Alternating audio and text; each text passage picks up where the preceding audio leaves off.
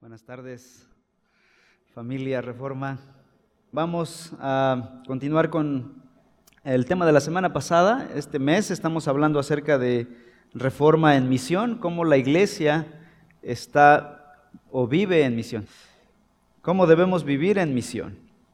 Ah, no es, dijimos la semana pasada, el evangelismo y el discipulado, pues no son cosas que son eventuales, no son cuestiones de, de vez en cuando el evangelismo, el discipulado, no son eventos en ciertas fechas importantes o ciertos eventos del año, ciertas cosas que hacemos.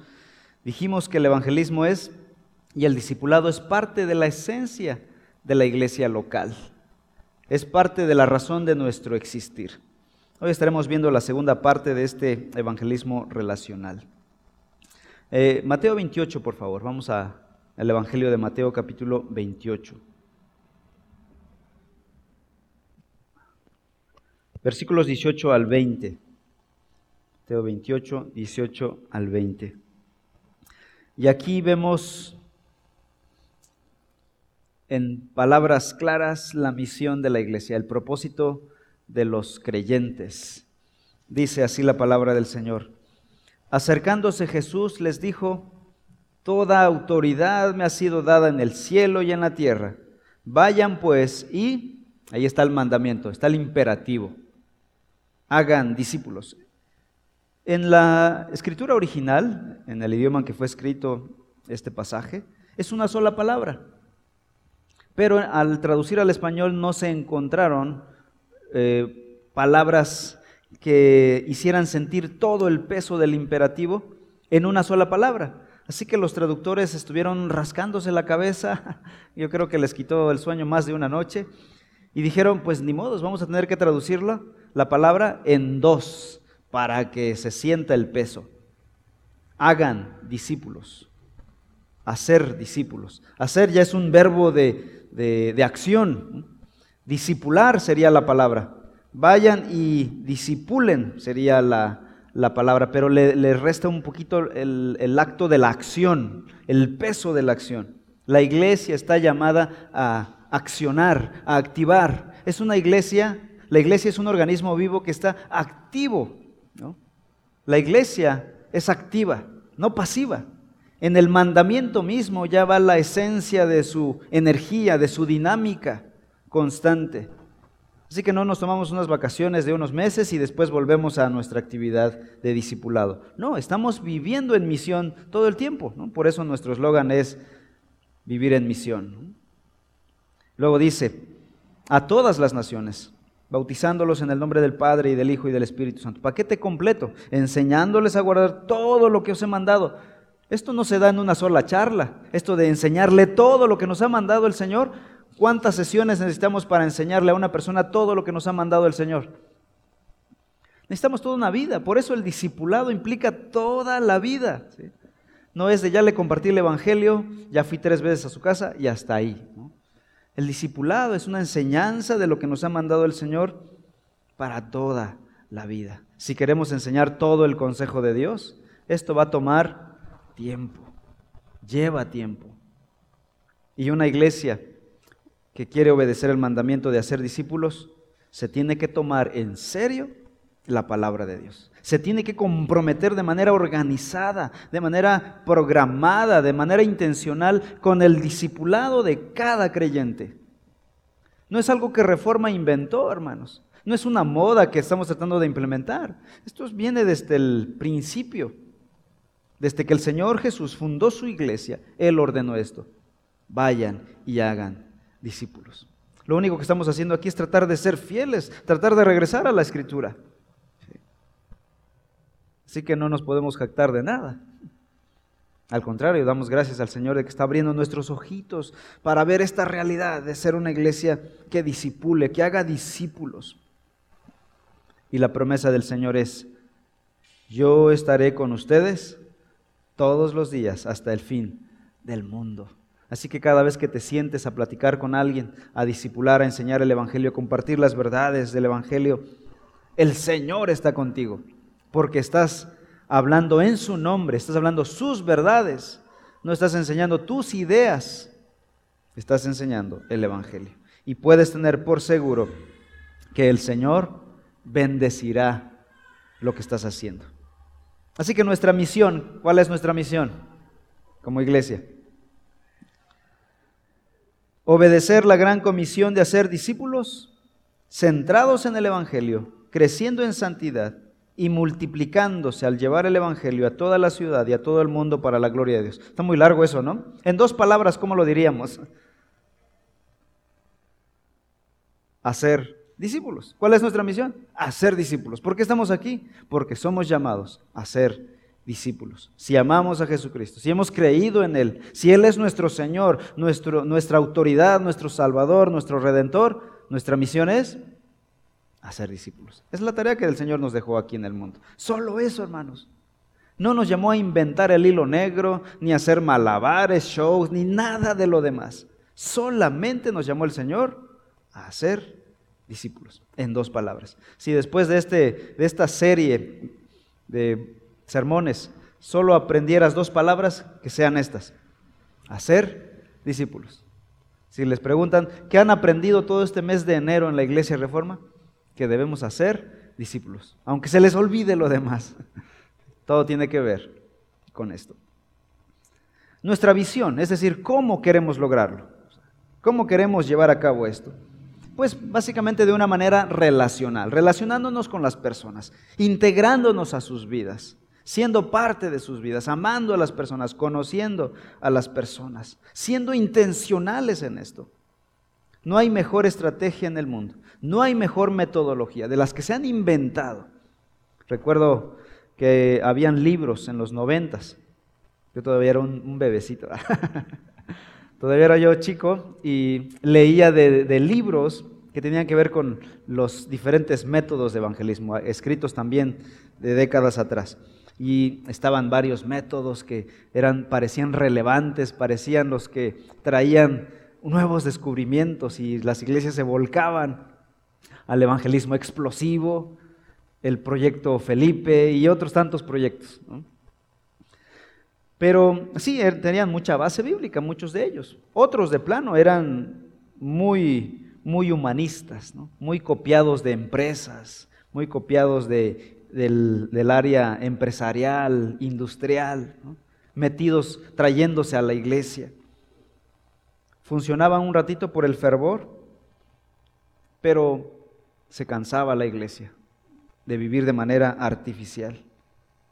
Cuando lo que hemos visto en la escritura es que la mejor manera de que el Evangelio llegue a otra persona es de persona a persona. De persona a persona, uno a uno. Obviamente podemos predicar la palabra a muchas personas. Y esto lo queremos hacer nosotros de manera relacional, a través de nuestros grupos pequeños, nuestros GPS. Lo que queremos crear aquí es una cultura de discipulado. ¿Qué es una cultura de discipulado? Bueno, la palabra cultura incluye elementos que son parte de una comunidad. Por ejemplo, en México tenemos una cultura y tenemos elementos que son parte de nuestra comunidad. Hablar español es parte de nuestra comunidad. Comer tacos es parte de nuestra cultura. Comer chile es parte de nuestra cultura. Vas a Europa y no, no comen chile. Bueno, tal vez haya las excepciones. Eh, y cosas por el estilo. Actuar como mexicano. Es parte de nuestra cultura. No nos tienen que obligar a comer tacos, ¿o sí? No mientan, hermanas, no mientan. no nos tienen que obligar a comer chile, ¿no? No nos tienen que obligar a hablar español. Es parte de nuestra cultura, es natural, no sale, ¿no? Alguien decía, este, estaba yo formado en, en una tienda de comida rápida, en un restaurante de comida rápida en Estados Unidos, y estaban varios mexicanos ahí, pero no querían hablar español. Y yo estaba con un amigo y estábamos hablando en español fuerte para que se escuchara, porque pues nos caemos de mexicanos, les decía yo. Somos el chavo del ocho, como para tratar de engañar y decir, no, yo soy americano. Tal vez eran hijos de mexicanos ya nacidos en Estados Unidos y sí hablaban este, más, mayormente inglés y su segundo idioma ya era el español, pero pues hay como que una pena por el español, ¿eh? y eso es penoso también para mí. Eh, pero nosotros no, hermanos, es parte de nosotros, nos sale natural. Los elementos de la cultura son naturales, afloran ¿no? y los disfrutamos. Es lo que queremos hacer con el evangelismo, crear una cultura de discipulado que sea natural para nosotros, que sea algo que salga natural, que no nos tengan que obligar a discipular, a compartir el evangelio, que sea algo que disfrutamos hacer, como comer tacos. La hermana de Venezuela, no sé si ya probó los tacos de aquí de Córdoba. Eh, nosotros Queremos lograr esto de una manera natural. Como creyentes, si has creído en Cristo Jesús, lo natural será que compartas esa buena noticia a otras personas. ¿Qué ocurre cuando cumplimos y obedecemos la misión que nos ha dejado el Señor de hacer discípulos? Vamos a Hechos capítulo 8, por favor. Hechos 8:35.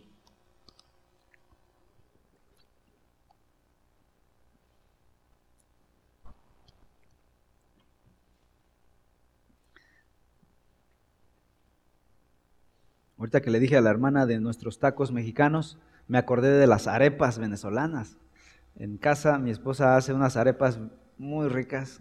No son las originales, pero por lo menos tenemos aquí algo. Hechos 8:35 al 38 dice así la palabra del Señor. Entonces Felipe, comenzando con este pasaje de la Escritura, le anunció el Evangelio de Jesús. El contexto es Felipe es llevado al desierto y le comparte el Evangelio a un etíope que iba de camino a su país natal. Versículo 36. Yendo por el camino, llegaron a un lugar donde había agua. Y el eunuco dijo, allí hay agua, ¿qué impide que yo sea bautizado? Y Felipe le dijo, si tú crees con todo tu corazón, puedes.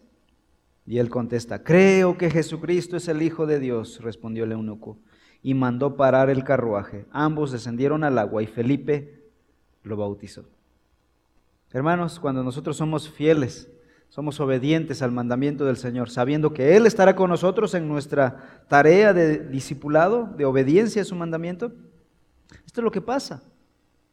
El Señor abre los corazones y se quieren bautizar, quieren obedecer al Señor. ¿Qué sigue? Y el eunuco sabía qué es lo que seguía bautizarse como un símbolo de identificación con su nuevo amo, con su nuevo Señor.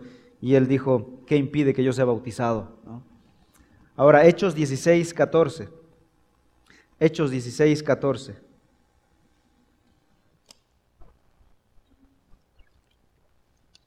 Dice, y estaba escuchando cierta mujer llamada Lidia, de la ciudad de Tiatira, vendedora de telas de púrpura que adoraba a Dios. Y el Señor abrió su corazón para que recibiera lo que Pablo decía, lo que Pablo estaba predicando. Pablo llegó y empezó a predicar la palabra. Eh, Hechos dice una y otra vez que Pablo abría las escrituras, o sea, el Antiguo Testamento, él no tenía el Nuevo Testamento, él estaría escribiendo el Nuevo Testamento. Él leía el Antiguo Testamento y hablaba de Cristo Jesús. ¿Y qué pasa? Estaba escuchando una mujer llamada Lidia de Tiatira, la primera mujer europea, vendedora de, telas de púrpura. Y el Señor abrió su corazón para que recibiera la palabra. Hermanos, es el Señor el que abre los corazones, es el Espíritu Santo el que abre nuestros corazones. O el que cierra nuestros corazones, como dice Romanos capítulo 9, que él endureció el corazón de Faraón. Mayormente él abre los corazones, por la gracia del Señor. Abre corazones a la palabra. Así que, ¿qué tenemos que ser nosotros? Fieles en obedecer al Señor, exponer las verdades del Evangelio y Él abrirá los corazones de las personas. Bueno, entonces, las observaciones que tenemos aquí es que Dios es quien obra en el corazón de las personas, no nosotros. No tenemos que sacar un arma para forzar a alguien a decir, sí creo, creo, no, pues cualquiera va a creer. Si le sacas un arma, cualquiera va a creer. Dos, el cristiano no tiene que manipular a la persona, sino simplemente presentar el evangelio de manera clara y fiel. Ser obedientes. Algunas implicaciones de estos pasajes que acabamos de leer. podemos hablar con confianza del Evangelio, pues no estamos solos en la tarea. ¿Quién dijo que estaría con nosotros? ¿Algún santo? No, el mismo Señor, el que tiene autoridad en el cielo y en la tierra, estaría con nosotros hasta el fin del mundo. No debemos manipular ni forzar a las personas a creer en Cristo. Simplemente seamos fieles, esperemos con paciencia. A veces las personas responden pronto, a veces se llevan su tiempo. Si no, recuerda cuánto tiempo te llevó a ti responderle al Señor cuando te hablaban del Evangelio. La conversión es un proceso, no un evento. Lo aprendíamos la semana pasada. La conversión es un proceso, no un evento. Quisiéramos que fuera así como una varita mágica, pum, le tocas en la cabeza a la persona y nueva criatura, ¿no? Dejó malos hábitos, pecados, toda una vida pasada y ahora es nueva persona, de un día a otro. Eso quisiéramos, pero no es así. Dios no es violento con la persona. Él es misericordioso y nos va llevando en su gracia a un ritmo que podamos soportar, que podamos vivir. La palabra nos está transformando día a día.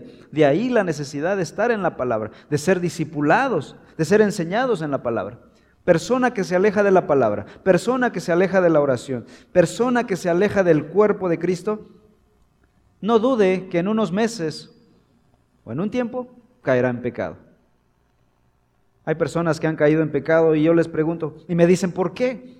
Les pregunto, ¿has estado asistiendo a las reuniones de la iglesia? Pregunta básica, ¿has estado orando, leyendo la Biblia? Mm, pues no. Resultado natural. El resultado natural es alejarse, dejar de crecer. Otra implicación es que si la persona responde al mensaje, no fuiste tú, fue Dios quien había estado obrando en su corazón. Y dale gloria al Señor. Honor a quien honor merece. La gloria es para nuestro Señor. Entonces, nuestro concepto de discipulado, al ver estos pasajes, Dios tiene una misión en el mundo, salvar a los hombres de su pecado. ¿De quién es esta misión? De Dios. ¿Quién es el primer misionero? Dios es el primer misionero. ¿Quién es el primer interesado en salvar a los hombres? Dios. Ni siquiera nosotros. Nosotros tenemos que estarnos animando, exhortándonos para hacer la tarea. Dios fue el primer misionero. Antes de enviar a Abraham, a Noé y a todos los hombres del Antiguo Testamento, después a los misioneros del Nuevo Testamento y luego a los misioneros de la historia de la iglesia hasta el presente, el primer misionero fue Dios, quien se interesó en salvar a los hombres de su pecado. Él tiene una misión. La misión de Dios es la redención de los hombres. ¿Cómo cumplirá Dios su misión? Usando a hombres. Interesante. Dios para salvar a los hombres usaría a hombres. Y vemos en la historia del Antiguo Testamento que cuando Adán y Eva pecaron, el primero en venir fue Dios, pero a partir de ahí enviaría a hombres, enviaría a Noé, a Abraham y a Abraham sus descendientes. Y después enviaría a su propio hijo para fundar la iglesia. Y después a través de la iglesia alcanzaría al mundo. La iglesia es una extensión del ministerio de Jesucristo. Los discípulos de Cristo son una extensión del ministerio de Cristo Jesús. Lo que Jesús inició a hacer es lo que está haciendo la iglesia, los discípulos de Cristo Jesús. Estamos continuando el ministerio de Jesucristo. No estamos inventando nada nuevo.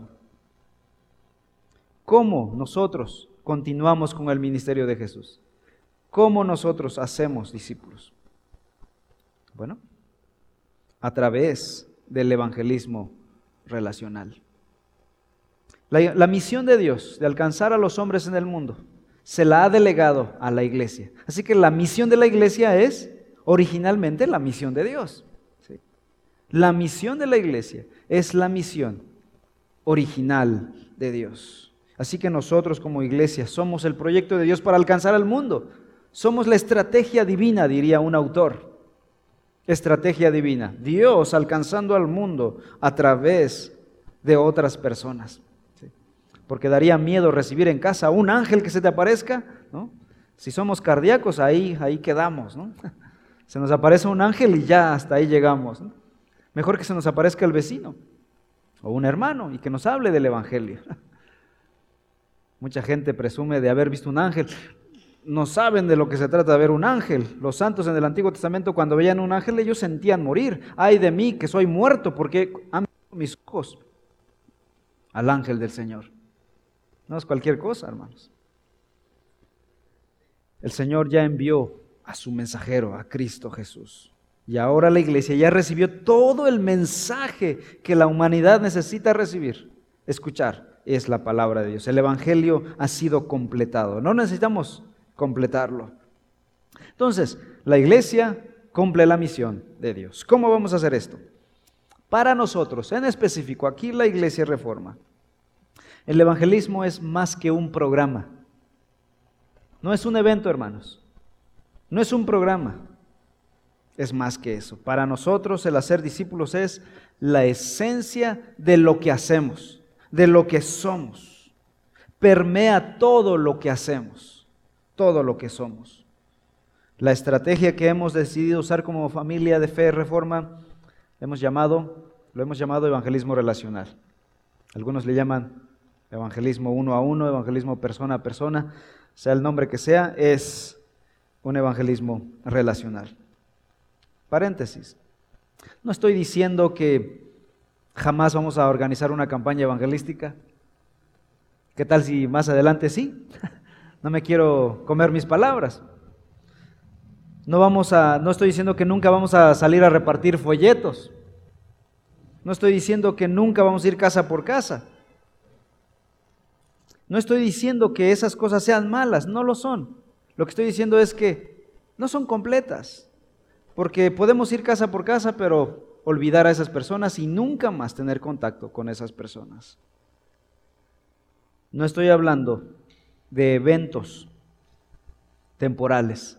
Estamos hablando de un evangelismo relacional que consiste en entrar en un proceso de relación con las personas a las que les queremos compartir el Evangelio un proceso paciente que llevará su tiempo, que llevará esfuerzo de nuestra parte. Debemos ser intencionales con nuestros conocidos, ser pacientes con nuestros conocidos o las personas a quienes queremos llevar el Evangelio y orar por ellos de manera constante y de manera sistemática. La clave para esto, hermanos, son tus relaciones sociales. Esta es la clave. Y es aquí donde deberíamos tener una nueva dimensión de nuestras relaciones sociales. Como creyentes entonces no podemos decir, yo no me llevo con nadie. Entonces, ¿cómo vas a cumplir la misión de Dios?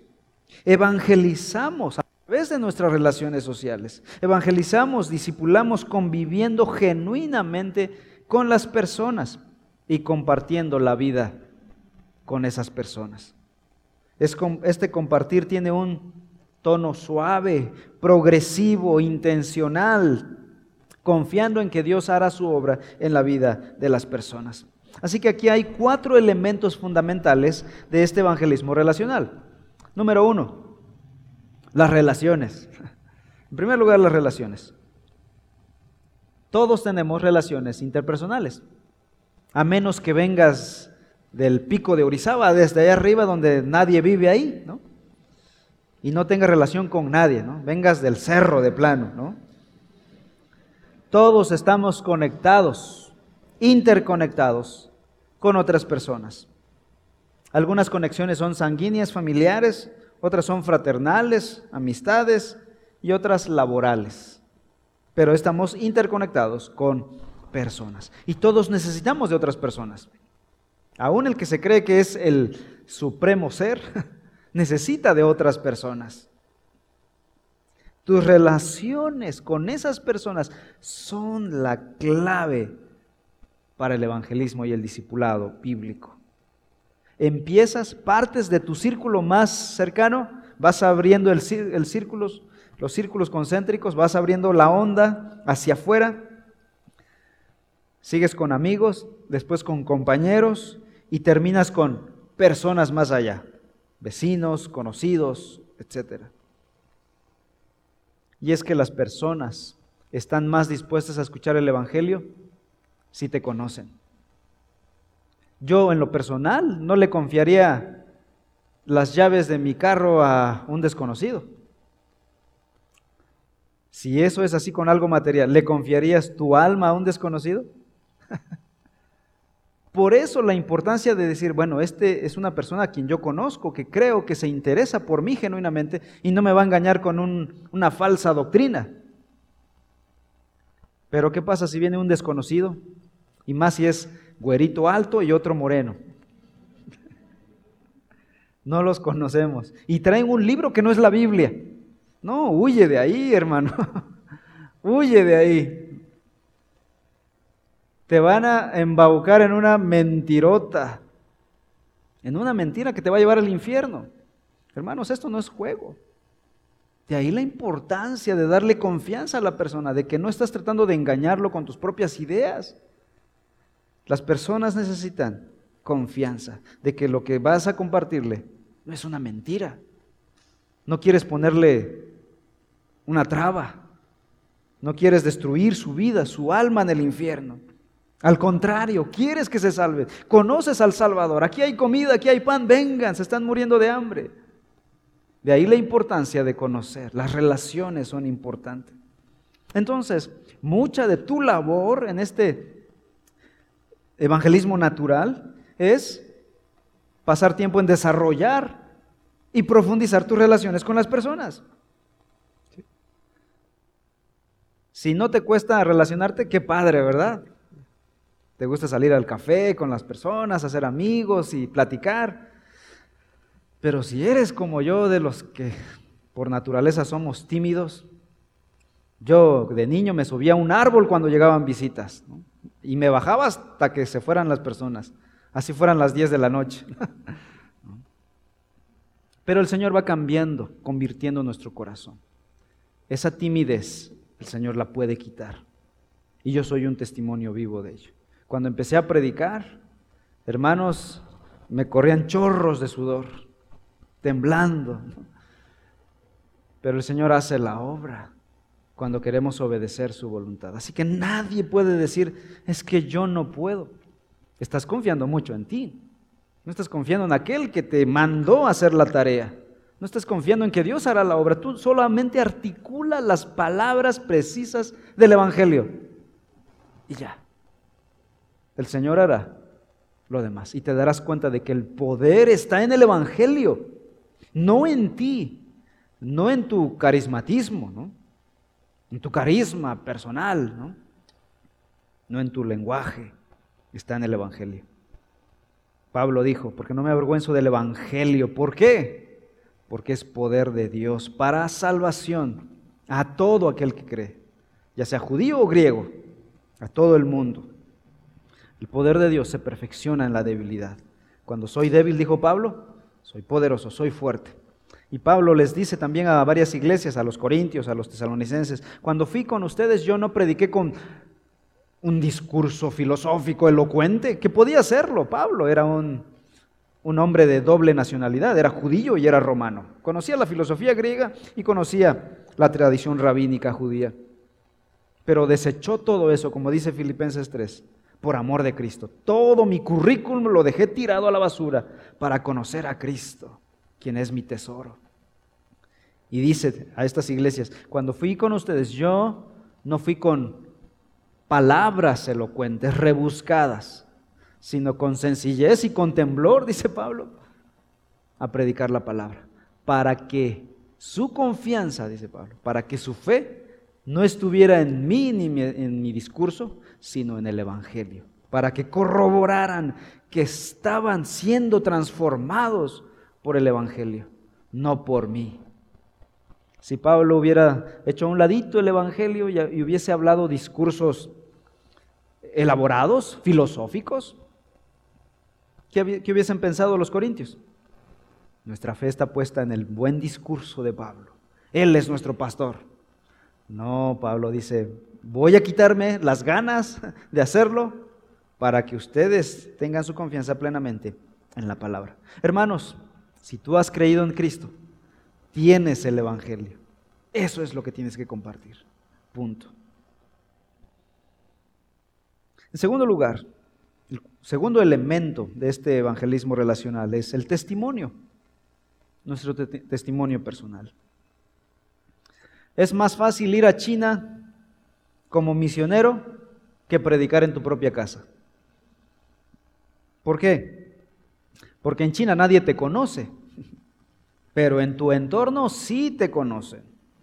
Saben si eres honesto o mentiroso. Saben si eres genuino o eres hipócrita. Saben si eres humilde u orgulloso. El buen testimonio es importante para compartir el Evangelio con otras personas. Ahora, no estoy hablando aquí, es muy importante esta parte también. El buen testimonio no se trata de ser gente perfecta. Nunca lo vamos a lograr, hermanos. Sino de ser honestos, de ser genuinos, de vivir el Evangelio a pesar de quién eres. Debes presentarte como alguien vulnerable, no, te debes presentar como productos terminados. Hay lugares donde los pastores se presentan como la familia perfecta, el hombre perfecto, la esposa, los hijos perfectos. Eso es una falsedad. Eso es mentira. Eso es una doble vida. No es así. No existe un hombre en esta tierra que sea perfecto. No hay matrimonio perfecto en esta tierra, hermanos. No lo hay. Eso se llama falsedad. Pero una cosa es ser imperfecto y otra cosa es ser deshonesto, mentiroso. Una persona puede ser imperfecta, estar luchando con varias cosas en su vida, pero ser honesta, ser humilde, está batallando, le está dando cara al pecado, no se está conformando. Eso es muy distinto. Está rogando al Señor su vida. ¿Cuánto daño ha hecho el Evangelio la falsedad de muchas personas? Que dicen que son buenos o cristianos maduros y llevan una doble vida. Eso hace mucho daño.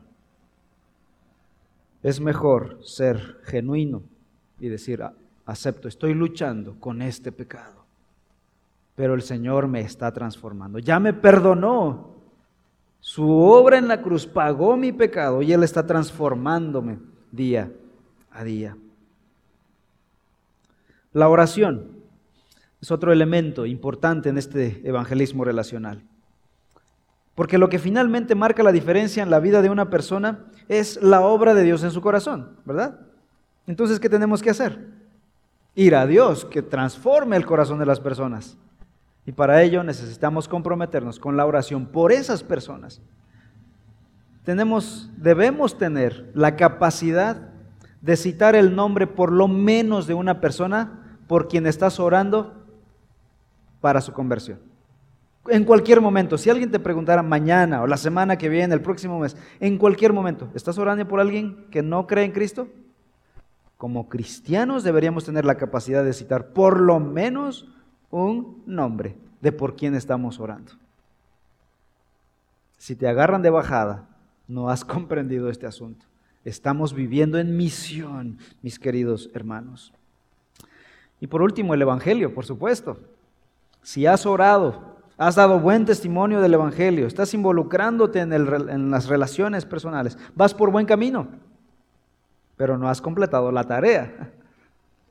Estás dando buen testimonio, Estás involucrándote en tus relaciones personales, estás haciendo amistades, estás dando buen testimonio y orando, pero hasta ahí no has terminado. Falta lo más importante. ¿Qué tienes que hacer ahora? Articular verbalmente el Evangelio. Las verdades de la obra de Cristo en la cruz deben ser compartidas a las personas. Si solo has dado tu testimonio, Estás preparando el terreno, vas por buen camino, pero eso no es evangelismo, hermanos. Compartir nuestro testimonio de cómo el Señor me sacó, yo era un asesino serial y ahora soy un predicador. es, es quizá impactante, ¿no? Pero no has compartido el Evangelio. El Evangelio es, ¿qué dijo Pablo? Pasaje que leyó Mike hace un momento. Primera de Corintios 15, 3. El Evangelio es que Cristo murió en la cruz conforme a las escrituras, que fue sepultado conforme a las escrituras y que resucitó al tercer día conforme a las escrituras. Ese es el Evangelio. La buena noticia de que Cristo ya murió por tus pecados. Ahora hay un llamado para ti a creer ese Evangelio. Si has compartido tu testimonio, qué bien, qué padre. Estás preparando el terreno. Eso yo le llamaría preevangelismo. Es la etapa preparatoria. Pero falta el Evangelio. Tú no eres el Evangelio. Tú no eres el Redentor. El Evangelio es Cristo, la obra de Cristo en la cruz. Así que estos cuatro elementos son importantes en nuestra labor del evangelismo y debemos aprovechar las oportunidades naturales para compartir el evangelio. Cuando uno llega a una casa y toca y dice, Cristo murió por ti y si no crees te vas al infierno, así a secas, te dan un portazo y bye, ¿no? Si es que no te echan los perros, las piedras y todo lo demás.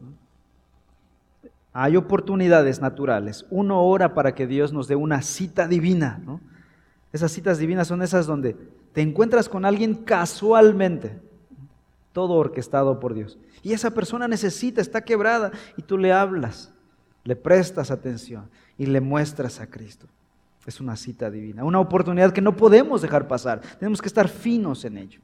Aquí van entonces consejos prácticos para desarrollar el evangelismo relacional. Número uno, en primer lugar, cuida tu relación con Dios. Si has estado cerca de Dios, se notará. Si has leído de Jesús, querrás hablar de Jesús. Sabrás qué hablar porque estás leyendo la palabra. Te saldrá por los poros, ¿no? Es lo que decíamos la semana pasada. Segundo, cuida tu testimonio diligentemente. Si el testimonio es importante, entonces hay que cuidarlo. Si sabes que estás batallando con ciertas cosas, hay que cuidar ese aspecto. Muchas veces tú eres el reflejo más cercano de Cristo para una persona. Por eso no hay que bajar la guardia. Férrate a la gracia del Señor que está transformando tu vida para trabajar ese pecado y día a día ser como Cristo. Ora por tus contactos e invierte tiempo con esas personas. El evangelismo relacional implica una relación. Y una relación es como una planta que hay que cuidar, hay que regar, hay que trabajarla, hay que protegerla. Si tú dices, esta persona es mi amigo, pero la última vez que hablamos fue hace un año, pues qué amigo eres, ¿no? ¿Quién sabe qué cosas ha pasado el pobre en este último año? Tal vez muerte, tal vez dolor, tal vez dudas. ¿Y el amigo? por lo menos una llamadita, un mensaje de que estás orando por él, muestra tu interés. Eso se requiere de intencionalidad, porque estamos tan ocupados, se nos olvida, tenemos que ser intencionales. Se trata de desarrollar una relación genuina con las personas, orando que el Espíritu Santo transforme sus corazones y que esto vaya creciendo y esa persona se interese en la persona de Dios. Interésate en la vida de las personas. Interésate en sus luchas, en sus pruebas, en sus dificultades. Disfruta sus logros. Comparte con ellos. Seamos, tengamos simpatía por las personas y sus vidas. No seamos apáticos a las personas y su vida. Comparte el mensaje aprovechando las oportunidades naturales o providenciales. No, hay casualidades, hay providencia. Circunstancias providenciales son aquellas donde la providencia de Dios orquestó para que ocurrieran así. Dios orquesta todo lo que ocurre en nuestras vidas. Dice Mateo 10 que la hoja de un árbol no cae si Dios no lo permite. Ni uno de nuestros cabellos cae a tierra si Dios no lo permite. Yo no sé cuántos cabellos tenga yo, pero Dios sí. Y cuida a cada uno de ellos. Así que todo lo que está pasando en el universo y en tu vida está orquestado por Dios. Entonces, pide sabiduría a Dios para identificar el momento oportuno en que esa persona necesita de la gracia de Dios y aprovecha la oportunidad para presentarle el Evangelio. Siguiente consejo práctico. Seamos genuinos con las personas. Se nota cuando una persona es falsa. ¿Verdad? Y notarán cuando tú lo, lo eres. Si somos genuinos, si realmente nos interesan las personas, no por un doble interés, por algún interés para mí en lo personal, sino hay un interés por su alma, para que venga a Cristo, para que conozca la salvación. Esa persona se vuelve irresistible, ¿no? Una persona genuina que se interesa por ti se vuelve irresistible.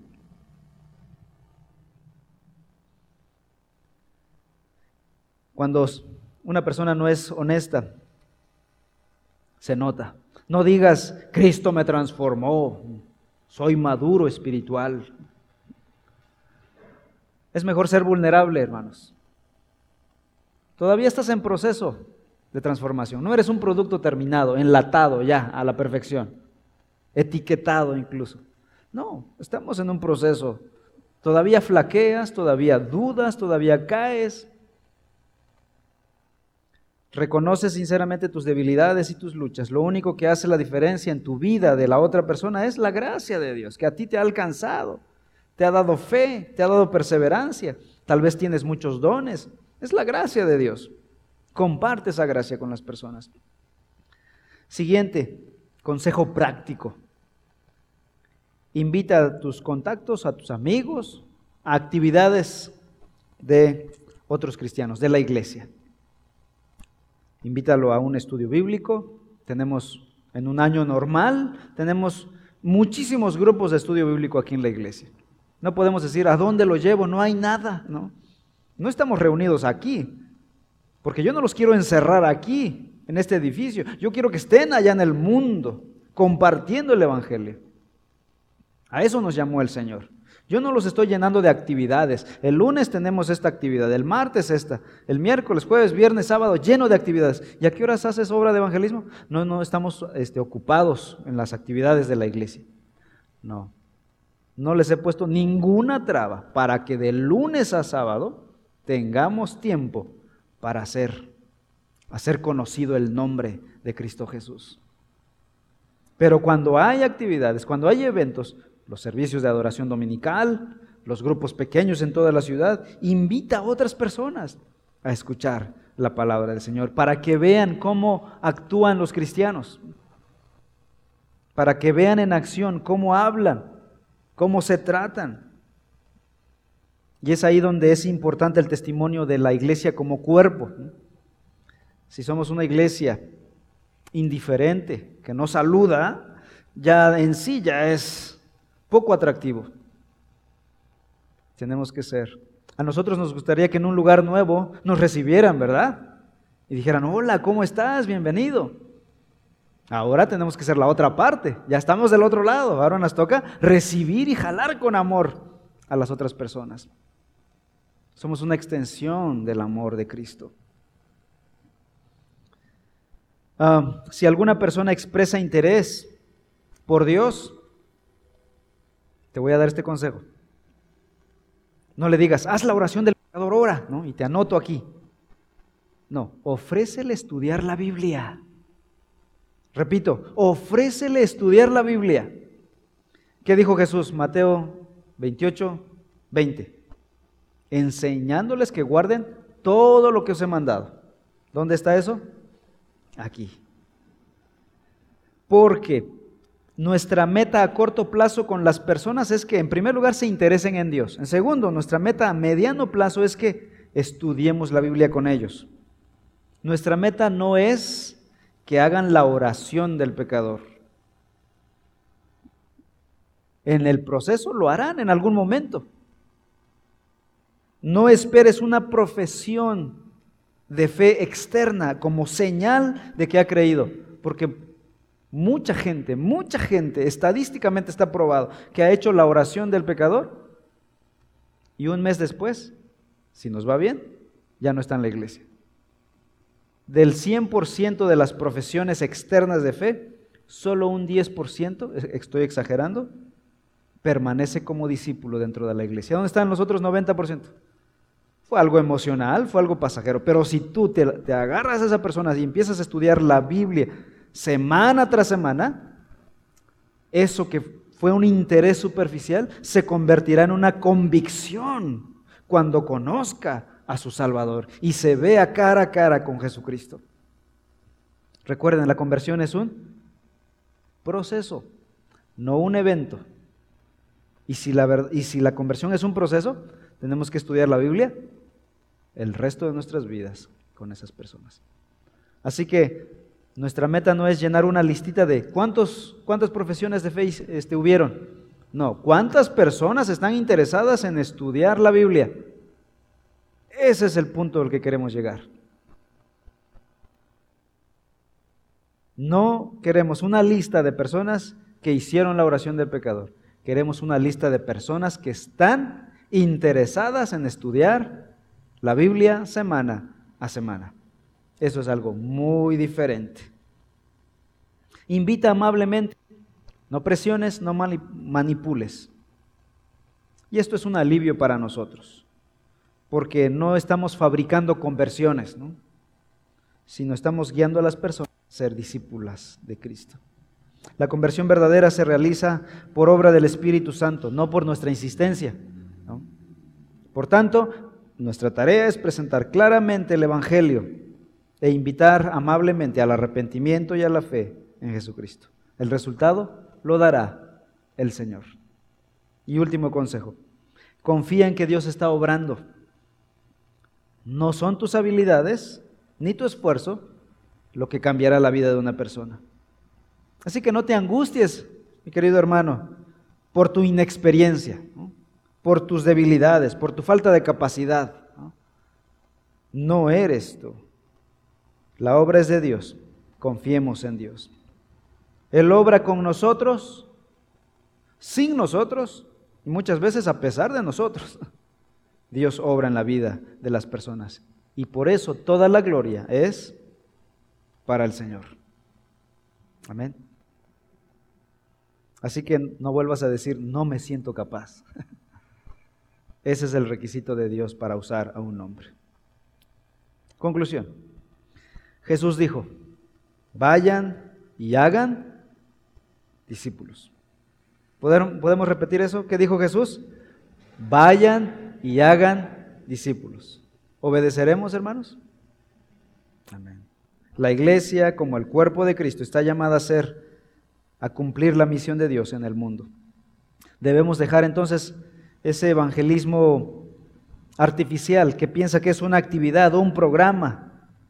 Y debemos empezar a ver el evangelismo y el discipulado como la esencia misma de lo que es la iglesia de Cristo. Por lo tanto, es vivir en misión todo el tiempo. Por eso decimos, ora, habla, invita a las personas.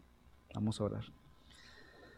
Padre, te damos gracias por la bendición que nos das de haber conocido este Evangelio. Gracias por aquellas personas que obedecieron el mandamiento de hacer discípulos y llegaron a nuestras vidas y nos compartieron el Evangelio.